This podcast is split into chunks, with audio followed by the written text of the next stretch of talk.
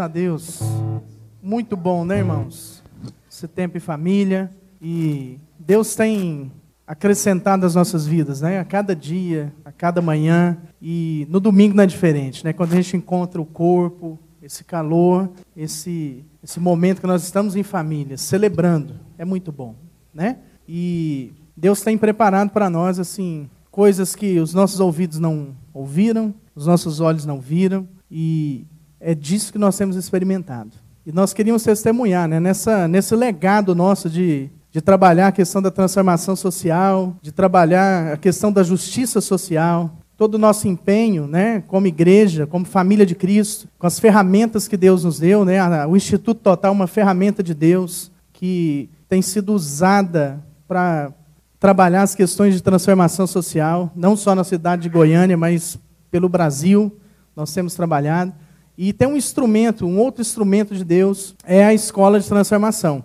Né? Nós estamos aqui no décimo módulo, Rony. É o décimo, décimo módulo da nossa escola de transformação, uma pós-graduação em transformação, em teologia e transformação social. E neste final de semana, Está conosco aqui o nosso amigo Sérgio. Vem aqui, Sérgio. Quero apresentar o Sérgio. Está dando aula para nós. Mas o Sérgio é um homem de Deus. Você já ouviu falar do homem arretado? É esse aqui. É um homem lá da Paraíba. João Pessoa, Paraíba, um homem arretado, homem de Deus. E foi muito bom aqui o que Deus produziu, o que nós construímos juntos aqui. Não foi uma aula, foi uma construção. Viu, Sérgio? Foi muito bom, meu irmão. Você não tem noção do que você compartilhou conosco, do que você colocou no nosso coração como semente. Amém? E hoje pela manhã é o encerramento, né? A gente sempre encerra esse módulo no culto das nove. É uma vez por mês, né? E eu não vou tomar muito tempo do Sérgio, porque eu sei que ele tem muita coisa para compartilhar com a gente. Então eu queria orar por ele.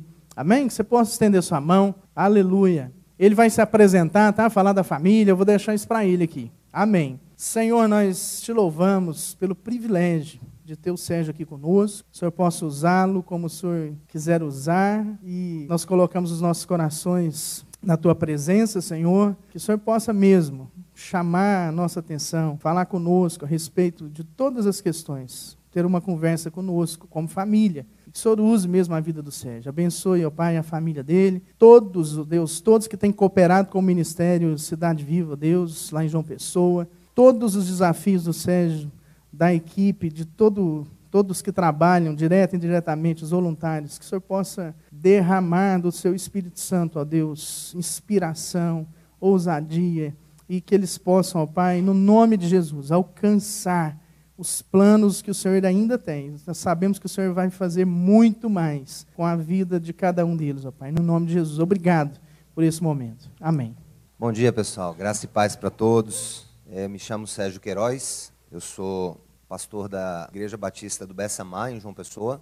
Uma igreja que também está envolvida com a transformação da cidade, a transformação do Estado, a igreja tem ligado a ela uma fundação, uma escola, uma faculdade e tem sido muito bom falar dessa temática, né? não só por lá, mas em outros lugares do Brasil e me encantou demais a iniciativa é, da FLAM, a Faculdade Latino-Americana, junto com a, a igreja de vocês, é, elaborar um MBA é, reconhecido pelo MEC, é uma especialização reconhecida pelo Ministério da Educação, voltada a essa temática que parece irreconciliável. Pelo menos historicamente parece uma coisa irreconciliável. Como é que você vai fazer um MBA em teologia e transformação social? O que é que isso tem a ver? O que é que tem a ver uma coisa com outra? Olha, teologia é algo que para alguns pode ser mais especulativo, pode ser algo mais tipo irmão da filosofia, né? Então, a teologia, como a teologia teria a sua. A partir da reflexão teológica, eu, eu, eu me ponho na cidade para fazer mudanças. É, eu sou, além de pastor, eu sou profissional, e isso que eu vou dizer para vocês é apenas para sentar o pano de fundo do que eu vou pregar hoje. Né? Eu exerço funções públicas desde 93, eu fui é, da Justiça Federal na Paraíba, depois fui auditor fiscal do Estado, depois auditor fiscal do Trabalho, e hoje eu ocupo, né, até que Deus é, sinalize, é, eu sou procurador da Fazenda Nacional. Eu sou membro da Advocacia Geral da União e guardo essas duas funções com muito carinho no meu coração, porque eu não vejo incompatibilidade entre elas. É, e Deus tem me dado a graça de levar esses dois, essas duas cargas, né? é, essas duas grandes cargas, essas duas muito complexas cargas. E eu sabia que estaria falando nesse, nessa disciplina mais para um grupo misto entre profissionais e, e, e, e pessoas que estão ocupando funções pastorais em igrejas. Então eu escolhi um texto que vai mexer, eu acho que com nós todos aqui nesse processo. E eu queria que vocês abrissem as Bíblias de vocês é, no Evangelho de Lucas, capítulo 19, e nós vamos ter aqui uma pequena reflexão sobre esse assunto, é, como conclusão do curso, né? Mas ao mesmo tempo como mensagem pastoral nessa manhã para vocês. Eu vou tentar ser o máximo claro para que todos possam é, usufruir da mensagem do Senhor para nós aqui nessa manhã. Então, é, Lucas 19, todo mundo achou? Diz assim a palavra do Senhor. É, é Lucas capítulo 19, verso 1. Jesus entrou em Jericó e atravessava a cidade. Havia ali um homem rico chamado Zaqueu, chefe dos publicanos. Ele queria ver quem era Jesus, mas, sendo de pequena estatura, não o conseguia por causa da multidão. Assim correu adiante e subiu numa figueira brava para vê-lo, pois Jesus ia passar por ali. Quando Jesus chegou àquele lugar, olhou para cima e lhe disse: Zaqueu, desce depressa. Eu quero ficar em sua casa hoje. Eu quero ficar em sua casa hoje. Então ele desceu rapidamente e o recebeu com alegria. Todo o povo viu isso e começou a se queixar. Ele se hospedou na casa de um pecador, mas Zaqueu levantou-se e disse ao Senhor: Olha, Senhor, estou dando a metade dos meus bens aos pobres. E se, e se de alguém extorquir alguma coisa, eu devolverei quatro vezes mais. Jesus lhe disse: Hoje houve salvação nessa casa, porque esse homem também é filho de Abraão, pois o filho do homem veio buscar e salvar o que estava perdido. Vamos orar? Senhor, obrigado. Obrigado por tua graça, obrigado pelo teu amor, obrigado pelo privilégio de eu conhecer meus irmãos e minhas irmãs aqui nessa comunidade. Obrigado por ser ministrado no louvor de maneira tão bela, Senhor. Obrigado por ser ministrado com o toque, a presença, o abraço. E que nessa manhã, Pai, nos sentindo família, nos sentindo em casa, Pai, na santa informalidade dos filhos de Deus, nós possamos, Senhor, refletir sobre o que tu tens para nós nessa manhã e para a nossa vida como um todo. No nome de Jesus, que o teu Espírito Santo venha sobre nós. Que o teu Espírito Santo fale conosco. Que o teu Espírito Santo seja o condutor desse, desse momento. Estamos no encerramento de um curso, Senhor, é algo oficial, algo pai, reconhecido por, por um ministério do nosso país, mas nós não olvidamos de que o que viemos a fazer nessa vida, que façamos para a glória do Senhor, Senhor. Por isso, que essa manhã seja útil, proveitosa, gloriosa, no nome de Jesus. Amém. Pessoal, é, esse texto é muito interessante para nós, para nossa reflexão nessa manhã. Eu sei que essa mensagem, de uma certa maneira, ela se volta para essa comunidade como um todo, porque é a primeira vez que eu prego dentro de um Alphaville, e eu acho que é muito interessante a proposta de ter esse prédio que se propõe a ser uma organização não governamental e que é usado para que a gente se reúna como igreja. Então, nós vivemos aqui realmente é, é, uma situação bem sui generis, e pelo que me foi dito, a grande maioria de vocês mora na, nas redondezas. E esse texto, é, ele casa com o curso. A minha parte foi Igreja e responsa é, é, responsabilidade social da igreja, ou responsabilidade social cristã, foi o meu tópico, foi minha, o meu curso. E eu deixei esse texto para trazer de manhã, porque ele vai servir para toda, toda a comunidade, não só os alunos, como também é, para os membros e frequentadores e congregados nesse lugar. Antes de mais nada, eu quero dizer para vocês uma coisa. Como falei ontem, usando as palavras do pastor presbiteriano Tim Keller. A Bíblia não é um tratado classista. A Bíblia não é um tratado que diz que o rico é sempre o vilão e o pobre é sempre o mocinho. Isso aí é uma aberração ideológica. Mas a Bíblia é um livro de incentivo e ao mesmo tempo de promessa que haverá na transformação de todas as coisas. No último capítulo da história humana, Deus haverá de trazer de novo, de novo a paz. E não só a paz, a prosperidade. Não só a paz, a prosperidade e a plenitude. É o que os judeus chamam de shalom. Normalmente, quando nós. Isso nos foi legado mais depois da, dessa era das viagens a Israel, que começou mais ou menos nos anos 90. A gente começou a trazer algumas expressões hebraicas que são bem correntes, especialmente no meu, no meu pentecostal e neopentecostal. Quando eu chego para um irmão e digo Shalom Adonai, a paz do Senhor. seria essa expressão, a paz do Senhor que a gente dá aos irmãos, em hebraico, em hebraico Shalom Adonai. Só que a palavra Shalom, quando ela é traduzida para a palavra paz na língua portuguesa, ela não traz, ela não é, a palavra paz na língua portuguesa, como tradução da palavra Shalom, ela é reducionista, ela é limitada. E ela, às vezes, tem um sentido grande, tem um sentido muito é, relacionado à paz como inexistência de guerra, paz como tranquilidade. Quando a gente fala assim, ah, estamos vivendo uma relativa paz no Brasil, ou seja, tranquilidade social ou inexistência de talvez grandes conflitos internos na nação. Mas a palavra shalom não teria uma palavra só em português para expressar todo o seu poder semântico. É, é como alguns dizem, por exemplo, e é quase impossível filosofar bem se não em grego e em alemão. É tanto que as grandes obras né, é, é, da filosofia elas têm grego e alemão como as suas línguas mães, por causa da profundidade que cada palavra tem. Eu não estou dizendo que a língua portuguesa é pobre. Eu só estou dizendo que quando a gente diz a paz do Senhor, a gente não tem noção do que, é que isso pode significar em termos do que significa shalom para o judeu. Shalom para o judeu representa plenitude, representa o alcance máximo de toda a função para o que alguma coisa foi feita. Ou seja, a shalom para o judeu representa o ápice do propósito de Deus para alguma coisa. Algo que, que vive em uma plenitude tal qual Deus imaginou na criação, tal qual Deus fez na criação. Quando, quando não existe shalom, é porque, de alguma maneira, há algo que quebrou-se na sua plenitude. Ontem eu falava para os nossos colegas aqui, alunos do curso, que o pecado traz ao mundo não só morte espiritual. A gente foca muito na igreja morte espiritual, que seria a morte da nossa relação com Deus, né? Ah, o pecado quebra minha relação com Deus. É verdade. Eu poderia até dizer que da nossa relação com Deus fluirá a qualidade de todas as nossas outras relações. A verdade da minha relação com Deus é o, a base, é a semente principal da qual flui todas as outras coisas uma compreensão do que é a minha relação plena com Deus, do meu shalom com Deus, vai determinar o meu shalom comigo mesmo, a minha psique, o meu shalom com o próximo, as minhas relações sociológicas e o meu shalom com a criação como um todo. Então, o pecado ele produz quatro mortes, eu falei sobre isso. Morte teológica ou espiritual, minha relação com Deus, morte psicológica, meus medos, minhas angústias, minhas crises, meus pânicos, morte relacional, no casamento, relação pai com filho, relação social, e a morte da nossa relação com a obra criada como um todo, que se chama de morte ecológica.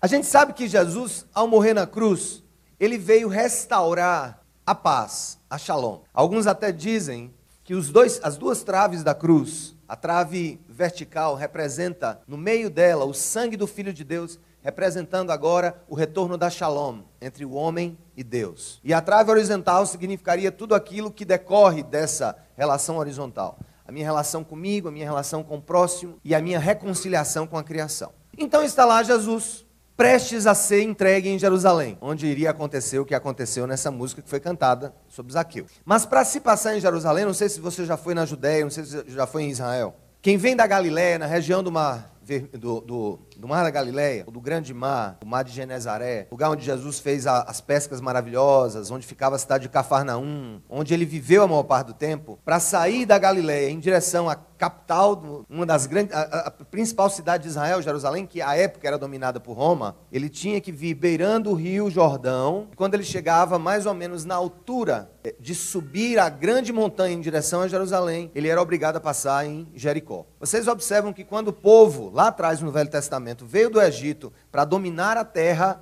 eles atravessam o rio Jordão e qual é a cidade primeira que eles dominam? Jericó. É aquela mesma Jericó. Então Jesus quando o povo de Israel passa por ali e domina Jericó, ali é uma prefiguração sociopolítica, né, de que Jericó precisaria ser ultrapassada, dominada à força, para que os judeus pudessem ir pouco a pouco conquistando a terra prometida. A passagem de Jesus por Jericó, nessa última caminhada em direção a Jerusalém, eu digo última, porque durante toda a sua vida, Jesus foi um peregrino a Jerusalém, como todo bom judeu. Ele estava lá na Páscoa, ele estava lá nos tabernáculos, ele estava lá é, em todas as festas. E como morador da Galiléia, ele seguia sempre esse caminho. Só que essa última ida para Jerusalém tinha um significado é, totalmente novo, porque ele iria consumar o plano da Shalom de Deus. Ele iria então resolver de uma vez por todas o problema do pecado e todos os efeitos que o pecado produz dentro do meu coração. Não só na minha relação com Deus, mas eu, que, eu quero aqui especificar na minha relação com o outro, na minha relação com o próximo. Então Jesus está passando ali, e ao passar por ali, ele vê pequeno coletor de impostos. Né? Não só isso, ele era o chefe da coletoria. A Bíblia diz que ele era o chefe dos publicanos. Os publicanos eram funcionários públicos, geralmente judeus, que se rendiam ao governo romano no sentido de tornar-se alguém que, a serviço de um governo forasteiro, iria impor cargas pesadas sobre o seu próprio povo. Então, Zaqueu era um cobrador de impostos de Roma que cobrava impostos dos judeus, do seu próprio povo. Então, é óbvio que Zaqueu era um cara socialmente odiado. Parece que esse estigma continua até hoje, né? Quem me disser aqui gosta de fiscal, ou da prefeitura, ou do estado, ou do trabalho, ou da previdência, ou da, ou da, ou da Receita Federal, quem disser gosta de fiscal aqui, né? Então, realmente, você está em um nível a mais na sua shalom, né? Então, é, está ali um cara que ele é visto com maus olhos pelo seu próprio povo. É tanto que os religiosos judeus, eles sempre criticavam dois grupos de pessoas. Ah, ele come com pecadores e come com publicanos e come com mulheres da vida e tal. Então os religiosos estão ali dentro daquele contexto, é, sempre olhando o que Jesus estava fazendo para levantar alguma questão contra ele. E na hora que Jesus está passando ali em Jericó, em direção a Jerusalém, está lá aquele pequeno homem numa árvore que ele sabia de tudo sobre ele, né? Jesus é Deus, ele sabia o que estava no coração dele, sabia quem era ele, sabia como era o nome dele. E ele já vai e diz o seu nome, Zaqueu, desse daí. É interessante como pegaram essa, essa subida de Zaqueu na árvore e montou-se uma música, né? Que eu acho que é do Regis Danese. Eu conheci o Regis em uma feira na Expo Cristã, que em 2007, 2008, ele estava começando a carreira. E o Regis Danese, ele tomou conhecimento nacional por causa dessa música. Essa música era cantada em todas as paróquias católicas do Brasil. Entra na minha casa, entra na minha vida e tal. Mexe com minha estrutura, né? Sara todas as feridas. E e aquilo, essa música, ela, ela é verdadeira, ela traz um reflexo muito bonito dessa relação de Zaqueu com Deus, dessa, desse desejo de que Jesus entrasse na casa dele, né? Mas ao mesmo tempo, um desejo, não do desejo que ele tinha de Jesus entrar, mas da surpresa que ele teve quando Jesus disse que entraria. Olha, eu vou almoçar com você hoje, vou ficar com você hoje. Né? E ele fica naquela, Deus, ele tá, ele, o, o, Messias, o Nazareno, o grande Rabi. Eu quero dizer uma coisa para vocês. A passagem de Jesus ali em Jericó era, era como parada de cidade interior, de banda marcial. Todo mundo sabia de que se tratava Jesus. Ou seja, já havia três anos e meio que ele estava fazendo milagres à torta e à direita, aí, convertendo o coração das pessoas. Então ele era amado e era odiado ao mesmo tempo. Então ele está passando ali, ele não era um desconhecido, todos se aglomeravam para vê-lo, e Jesus, no meio da multidão, escolhe uma pessoa ali na árvore e diz assim: Eu quero passar com você. Primeira lição que eu tiro desse texto, meus irmãos, é que na realidade está muito mais que claro. Não fostes vós que me escolheste, que me escolheste, eu que vos escolhi para que vocês vão, possam ir dar o quê? Frutos. Então, absolutamente, nós não temos nesse processo a não ser gratidão a Deus por estarmos aqui nessa manhã de domingo. Ninguém aqui tem méritos para estar aqui hoje. Nem para cantar, nem para pregar, nem para dirigir, nem para filmar, nem para transmitir, nem o que quer que seja. Então, é Jesus quem diz: Eu vou entrar na sua vida. Agora, a questão é qual é a evidência de que isso aconteceu. Eu tenho me perguntado muito, eu tenho me questionado muito, irmão. Eu fiquei de bobeira ontem. Me permitam. Me perguntaram quantas pessoas, qual era o tamanho da igreja evangélica de João Pessoa. Eu disse: Olha, eu não tenho certeza absoluta, mas de acordo com o último censo de 2010, nós devemos ter aí em torno de 15%, 18%, no máximo 20%. Então me disseram, tomando café, Goiânia tem 40%. E eu fiquei feliz com aquela notícia. Mas a minha felicidade durou pouco, que uma outra estatística me foi dada, que é a cidade com mais diferença social de classe proporcionalmente no Brasil. Foi o que me disseram. Preciso checar esses dados que não são nada alvissareiros. A grande questão que aqui eu não quero discutir e não quero debater, porque para mim é claro: quem entra na casa da gente é Jesus. Não somos nós que entramos na casa de Deus. É Ele que entra na nossa vida. Ele que vai onde nós estamos. Ele que vai onde nós repousamos. É Ele que vai e nos encontra onde nós estamos, como Ele fez com Zaqueu. Isso aí eu não posso negar. Mas uma coisa eu tenho biblicamente a obrigação de questionar: será que isso mesmo aconteceu? Ou simplesmente o meu dizer que isso aconteceu é suficiente para provar que isso aconteceu. Qual a evidência no texto de que Jesus não só entrou na casa de Zaqueu, mas que ele entrou na vida de Zaqueu, e de que ele mudou a vida de Zaqueu, e de que o Espírito Santo transformou instantaneamente os valores de Zaqueu naquele encontro. Está aqui na expressão de duas frases que Zaqueu diz na hora que Jesus o escolhe, na hora que Jesus demanda a sua atenção, na hora que Jesus diz eu quero repousar na sua casa, a despeito de todas as críticas que estavam acontecendo, Zaqueu olha para Jesus e diz: Zaqueu levantou-se e disse ao Senhor: Olha, Senhor, eu estou dando a metade dos meus bens aos pobres. E se alguém extorquir alguma coisa, devolverei quatro vezes. Esse texto não está aqui por acaso no Evangelho de Lucas, porque ele é irmão gêmeo de Lucas 18. Num capítulo anterior, Jesus tem uma conversa com outro homem rico, com outro homem poderoso, com outro homem que tinha condições de gerar transformações profundas na sociedade de então, que é o jovem rico, é o homem rico. Vocês não precisam abrir a Bíblia, mas um capítulo antes, antes de Jesus subir em direção a Jerusalém, antes de ter um encontro com o rico Zaqueu, ele tem encontro com outro homem, e esse homem chega para Jesus e diz o seguinte, capítulo 18, verso 18. Se quiser abrir, abre, se não, fica só ouvindo. Certo homem importante lhe perguntou: Bom mestre, que farei para herdar a vida eterna? Por que você me chama bom? Respondeu Jesus: Não há ninguém que seja bom, a não ser somente Deus. Você conhece os mandamentos? Não adulterarás, não matarás, não furtarás, não darás falso testemunho, honra teu pai e tua mãe. A tudo isso tenho obedecido desde a adolescência. Disse ele. Ao ouvir isso, disse-lhe Jesus: Falta-lhe ainda uma coisa. Venda tudo que você possui e dê o dinheiro aos pobres, e você terá um tesouro nos céus. Depois vem e siga-me. Ouvindo isso, ele ficou triste, porque era muito rico. E Jesus disse: Vendo entristecido, Jesus disse: Como é difícil aos ricos entrar no reino dos céus. De fato, é mais fácil passar um camelo pelo fundo de uma agulha do que um rico entrar no reino dos céus. Os que ouviram isso perguntaram: então quem pode ser salvo? Jesus respondeu: o que é impossível para os homens é possível para Deus. Muito já se tentou cogitar sobre o que, é que significava, o camelo e a agulha. Algumas pessoas, na tentativa de facilitar a exegese do texto, a hermenêutica do texto, não. O camelo não era um camelo, era um fio de linha chamado camelo.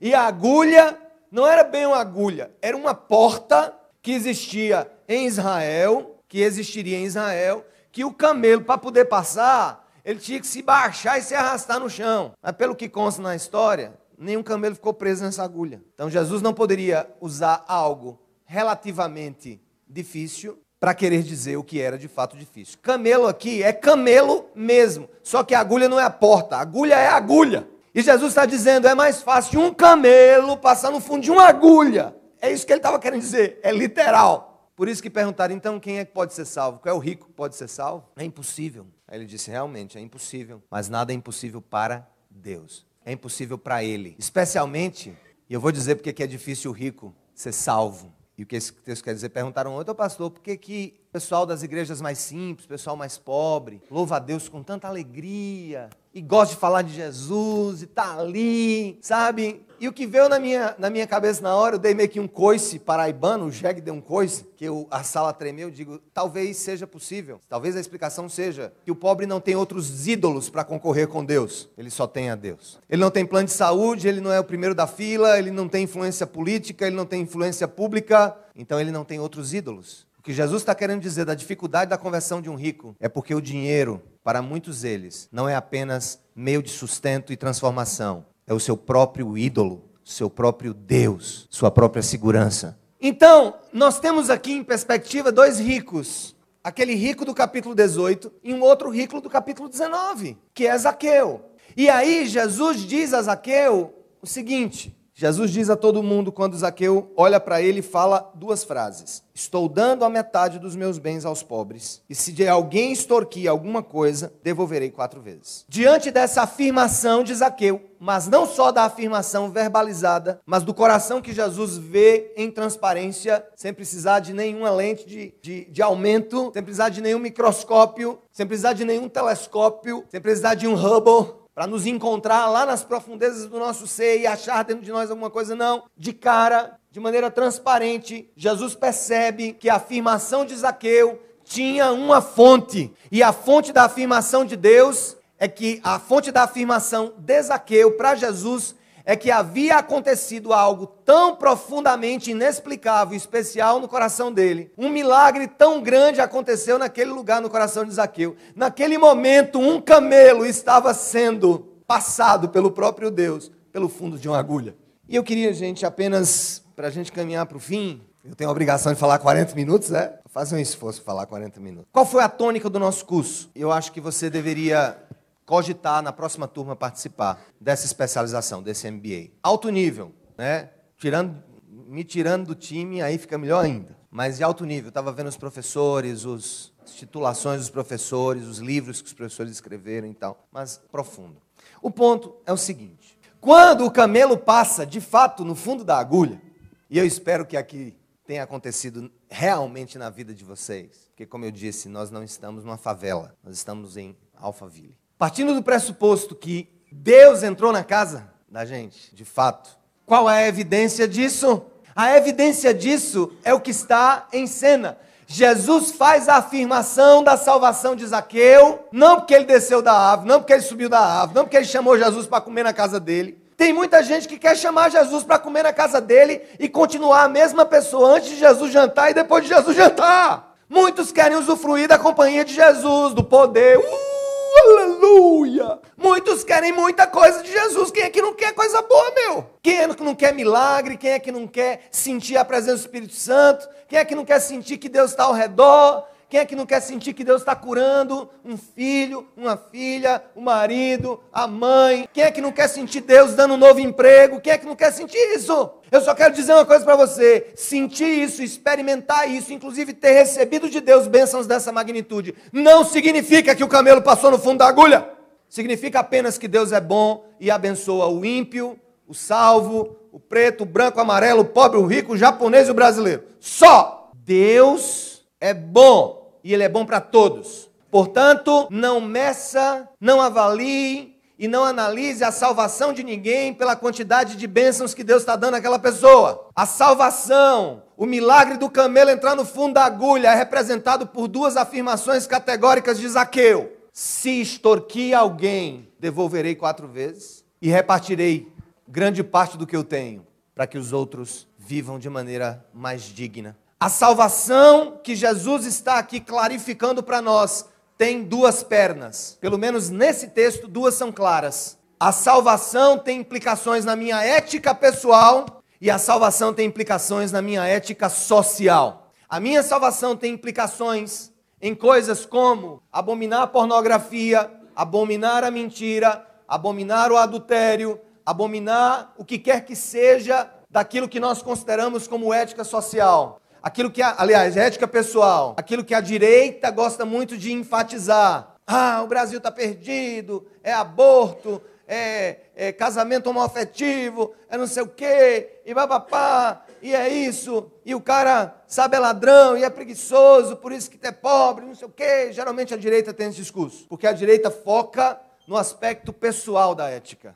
Em contrapartida, a esquerda, a esquerda berra: é a opressão social, é o pobre, é a fila do hospital, é o SUS e tal. Mas não admite que se toque em questões da ética pessoal. Cada um faz o que quer com seu corpo depois da meia-noite, cada um faz o que quer com seus olhos depois da meia-noite. Duas ideologias fajutas, incompletas, amputadas. Enquanto Jesus, no mesmo texto, mostra que nenhum sistema político pode encerrar a magnitude do que significa o camelo entrar no fundo da agulha, do que significa um milagre de Deus de salvar uma pessoa. Jesus coloca aqui duas evidências: uma pessoal, de um cara que era corrupto, de um cara que extorquia as pessoas, de um cara que usava o poder público para ganhar vantagens, de um cara que certamente mentia demais. Aspectos muito claros de uma ética pessoal, mas ao mesmo tempo nós vemos um Zaqueu demonstrar de maneira muito clara que o camelo passou no fundo da agulha quando ele relativizou a importância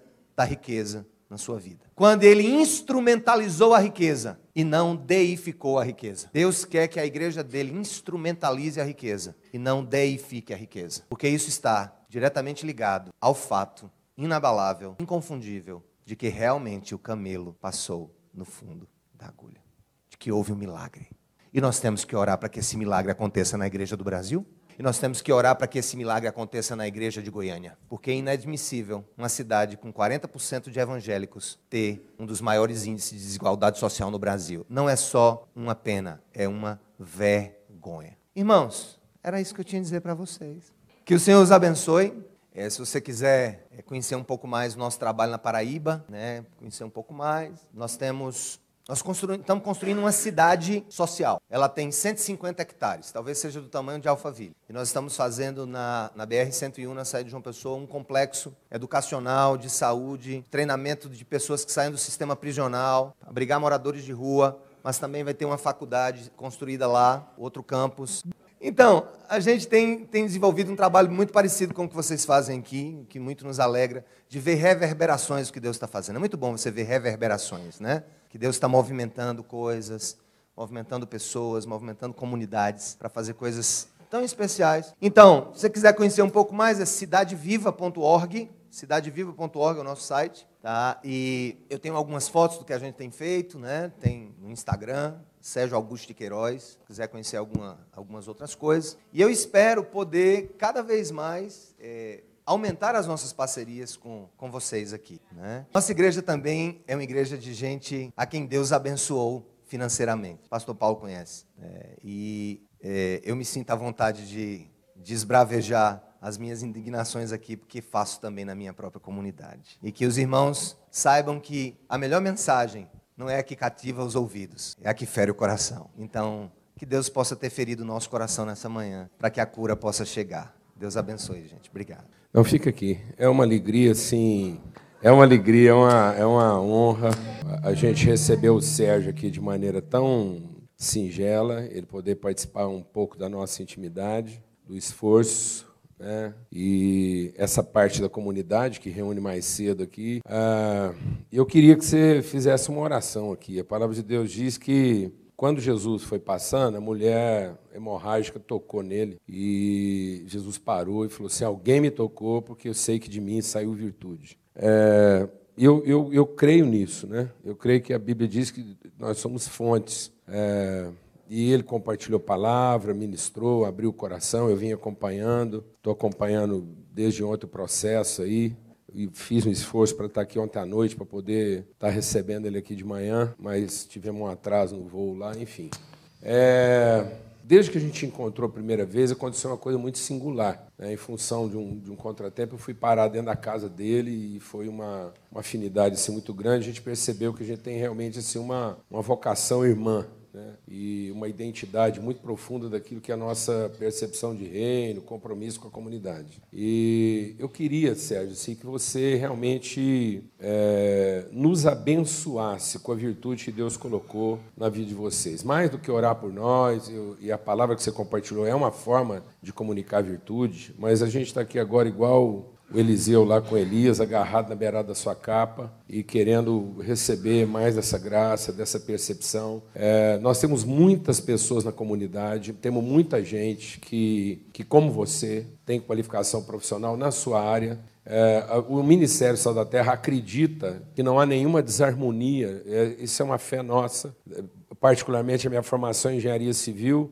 e no tempo mais desafiador do meu ministério, eu eu conciliei o exercício da profissão com o exercício da vocação. Até hoje, quando alguém me pergunta qual é a sua profissão, eu digo, sou engenheiro civil, né? porque ministério não é profissão. Então, nada impede você de exercer de maneira plena a sua vocação. Exercer vocação não significa que você tem que viver em conflito com aquilo que é a sua ferramenta profissional. Pelo contrário, quanto mais consciente da sua vocação, tanto melhor profissional você se torna, Quanto mais consciente da sua responsabilidade profissional, mais você está engajado na sua vocação.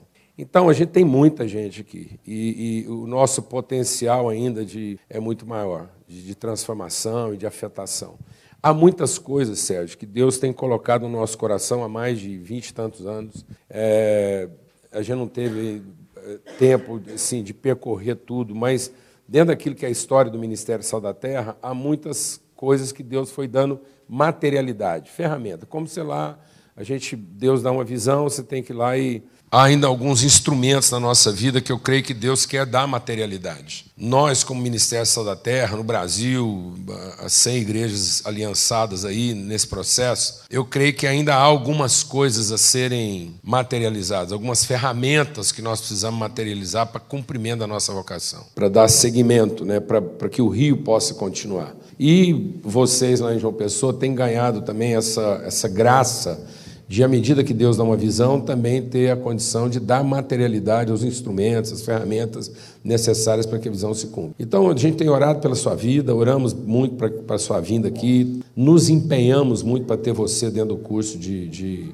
Eh, você é uma das pessoas que a gente mais empenhou para. É, para ter, e não só pelo seu, pelo seu conteúdo, mas exatamente pela relação. Então, eu queria chegar a tempo de falar, eu queria pedir para o Sérgio realmente derramar a virtude, comunicar dessa virtude, dessa graça que está sobre a vida de vocês, nos abençoar nesse sentido, como a gente tem orado para abençoar vocês e somos amém na vida de vocês. Amém? Então, eu queria, em nome de Jesus, os irmãos que estão aqui, que entendem isso, que querem receber dessa graça, né?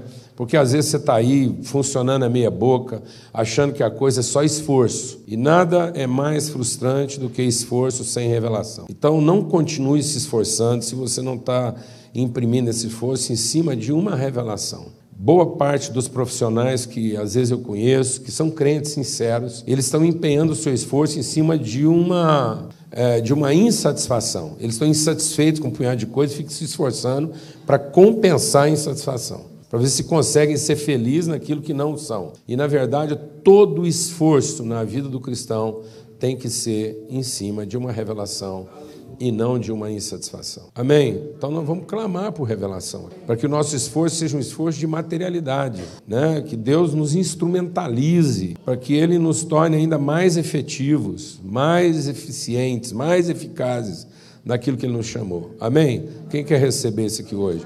E nós vamos receber por toda a congregação, pelos irmãos que se reúnem nos outros horários aqui e tudo, e vamos tomar posse disso. Nós temos aqui, é, nós temos um profeta passando entre nós aqui essa manhã, né, que representa uma, uma, uma, comunidade que, que tem cumprido a sua vocação profética. Então recebe isso aí agora. Amém, gente. Me sinto muito abençoado de estar aqui com vocês e desafiado também a esse momento que a gente vai fazer agora. Mas antes de orar, eu queria dizer uma coisa para vocês. É, é, uma das coisas que eu tenho mais me esforçado, eu sei que também é o esforço dessa comunidade, e esse esforço se evidencia nessas palavras que o pastor falou sobre é, minha profissão, é, engenheiro.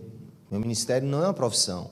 Meu ministério faz parte da minha filiação. O ministério é muito mais o que eu sou na família de Deus do que o que eu faço. Então, minha grande, o meu grande desafio tem sido mobilizar profissionais se você me perguntar se a minha comunidade hoje tem cerca de 8 mil pessoas, teria condição de me tirar do trabalho de procurador e de me sustentar, eu diria a você, total. E você pergunta, por que você não faz isso? Aí eu digo, porque o Senhor me deu essa cruz. O fato de eu ainda estar profundamente ligado à minha profissão tem produzido essa possibilidade de eu dizer assim, meu irmão, é possível, é possível. Eu vou chegar em João Pessoa 11h30 hoje. Amanhã, 7 horas, eu estou no meu gabinete recebendo a distribuição, a carga de processo da semana. Então, eu quero dizer uma coisa para vocês. É a mobilização de cada um de vocês que vai produzir a transformação na cidade. Não é apenas o discurso de alguns, é a prática de todos. É importante que alguns estejam sendo e como são os profetas desse povo, que o encaminha, que encaminha esse povo a caminhar, a prosseguir, a tomar decisões. Então, deixa eu dizer uma coisa para vocês. Isso é minha experiência. Não pare de aprender. Eu mudei o meu pensamento teológico umas duas vezes no curso da minha vida, até chegar hoje ao que eu entendo que é um equilíbrio completo das Escrituras. Uma oportunidade como essa, pessoal, me permitam, uma oportunidade como essa, de vocês terem uma especialização em teologia e transformação social, na casa de vocês, aqui, na facilidade de vocês, vocês devem agarrar isso e na próxima turma entrar e fazer essa pessoa. Mas por quê? Eu não tenho nada a ver com isso. Tem. Porque teologia e transformação social não é para pastor, não. É para profissional. Usar um instrumento da sua profissão, qualquer que seja, para produzir o que o Senhor deseja. Então, eu só quero dizer uma coisa: não é só dizer assim, ah, Senhor, eu quero isso. Dê passos e saiba. Esse processo é um processo que exige renúncias, mas é o que Deus espera de nós. Amém? Senhor, tu és o mesmo ontem, hoje e eternamente, Senhor. Não há nada, Pai, que não esteja no controle das tuas não esteja no controle da tua soberania, Senhor. Nessa hora nós nos colocamos aqui como teu povo mais uma vez. Nos colocamos aqui para dizer que somos teus, Senhor, e queremos evidenciar isso através das duas respostas de Zaqueu, Senhor. Em nome de Jesus, muda a nossa ética pessoal, muda a nossa ética social. Santifica, Senhor, a nossa ética pessoal, santifica a nossa ética social. Em nome de Jesus, Pai. Eu te peço, Pai, mobiliza um exército nessa igreja. Mobiliza essa igreja, Pai, que é inteligente, Senhor, tem carismas do teu espírito, Senhor, tem uma distribuição multiforme da tua graça, para que essa igreja, Senhor, possa avançar cada vez mais, Pai, na cidade, que possa, Pai, avançar cada vez mais no estado. Pai, eu te peço humildemente, Senhor, que o poder do teu Espírito Santo sem medida seja derramado sobre cada um dos irmãos, seja derramado, Pai, sobre a liderança, seja derramado Senhor sobre o pastor Paulo, toda a equipe, as igrejas em aliança, seus presbíteros, seus líderes, seus membros. Pai, a nossa oração é não apenas, Pai, nos dá as almas do povo de Goiás. Oh Senhor, restaura a dignidade do povo de Goiás através de nós. Essa é a nossa oração. Pai, que o Senhor possa de maneira sobrenatural guiar o teu povo, que o Senhor possa de maneira, Pai, incomparável guiar esse povo e que essa manhã, Pai, seja uma manhã de encontro, Pai, com a tua soberania, com teu envio e com tua capacitação. No nome de Jesus, que a partir de hoje, Senhor, pela vontade e poder do teu Espírito Santo, milagres exponenciais comecem a acontecer a partir da vida, do compromisso e da ação dessa igreja e desses irmãos. No nome de Jesus, Pai, eu os abençoo, Pai, hoje e eternamente. Amém. Amém. Graças a Deus. Pode se sentar. É, eu queria aproveitar e, e, em cima assim daquilo que nós estamos sendo ministrado nesse final de semana, aquilo que foi compartilhado aqui, e falando aos profissionais e pedir que você transmita isso aos nossos irmãos de igreja e que você,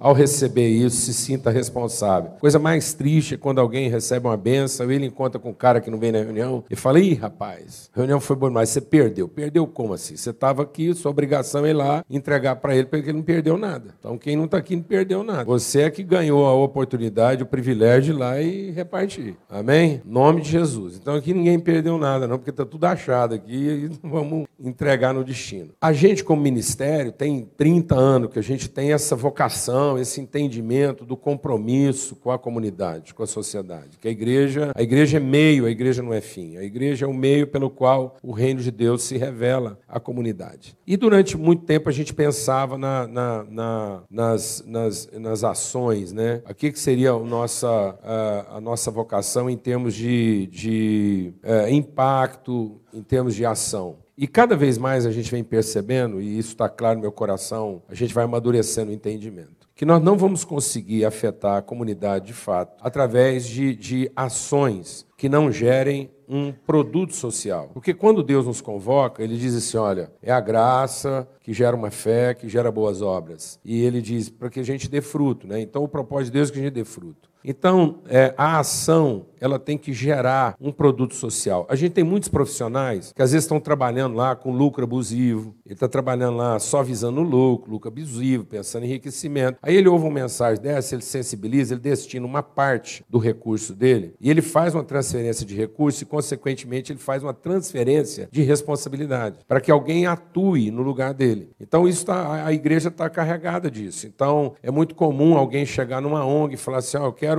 doar. E hoje, dentro da Total, nós temos recusado doações. Nós não queremos doação. Nós queremos envolvimento, engajamento. Porque nós não queremos gerar uma ação, nós queremos gerar um produto social. O fruto, quando a palavra de Deus diz que a árvore produz um fruto, a sombra talvez seja uma ação social, mas o fruto, que tem uma semente, que é replicável, que muda uma cultura, que estabelece uma, uma nova realidade. Isso é um produto social. Então nós queremos que você, como profissional, em qualquer área, patrão ou empregado, em qualquer área da sua vida profissional, ao trabalhar, você gere um produto social, ou seja, que aquilo que você está produzindo com o seu trabalho tenha efeito, tenha testemunho, tenha clarevidência, tenha evidência de justiça. Que aquilo que você produz com o seu trabalho não seja apenas visando lucro para que depois você saque uma parte desse lucro, diminua a sua rentabilidade para transferir isso para que uma outra pessoa atue no seu lugar. Não é esse o propósito. O propósito é que todo cristão seja gerador de um produto social. Ou seja, aquilo que o cristão produz, ele é fruto de justiça. Ele, ele, ele, ele, ele imprime, ele cria uma cultura